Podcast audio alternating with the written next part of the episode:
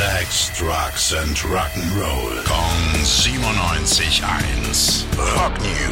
Nach sieben Jahren hat's der Trupp von Iron Maiden mal wieder nach Dortmund geschafft und jetzt dachten sie sich so, doppelt hält besser. Zwei Tage in Folge haben sie in einer komplett ausverkauften Westfalenhalle ihre aktuelle The Future Past Tour gespielt.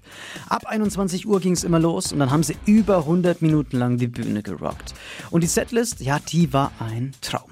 Mit drauf, Caught Somewhere in Time, Stranger in a Strange Land oder The Writing on the Wall. Und dabei performt der ja mittlerweile schon fast 70-jährige Bruce Dickinson seine Nummern immer noch mit einer Energie wie noch vor zig von Jahren.